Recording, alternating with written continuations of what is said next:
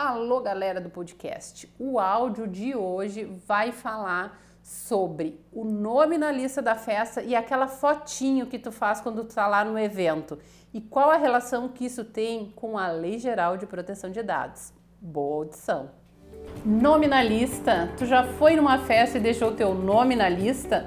Tu sabe que isso tem uma implicação lá na Lei Geral de Proteção de Dados?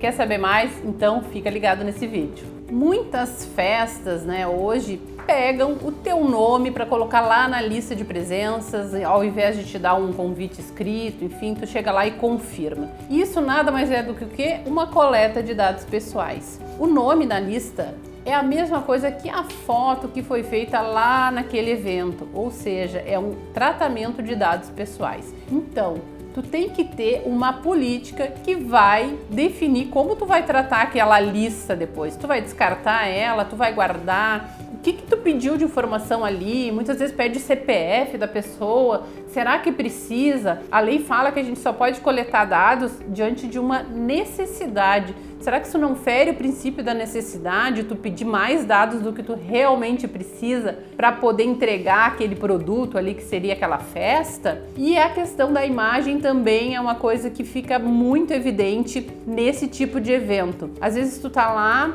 e aí são feitas várias fotos tuas, tu participando daquele evento, tu prestigiando aquele evento e depois a galera começa a publicar as tuas fotos e ainda te marca lá nas redes sociais. Será que foi pego realmente uma autorização? O que, que a lei fala sobre isso? A lei fala que dados públicos sim, eles podem ser compartilhados, mas aqueles que foram tornados públicos pelo titular. Então, se eu quiser pegar fotinho da festa e publicar, ok, tá tudo certo, porque eu tornei público, mas a festa, que tinha por trás uma finalidade econômica, ela tem que ter a minha autorização. Da mesma forma que ela tem que saber qual tratamento de dados que ela vai dar para o nome na lista, ou seja, para a lista onde foi coletado aquele nome.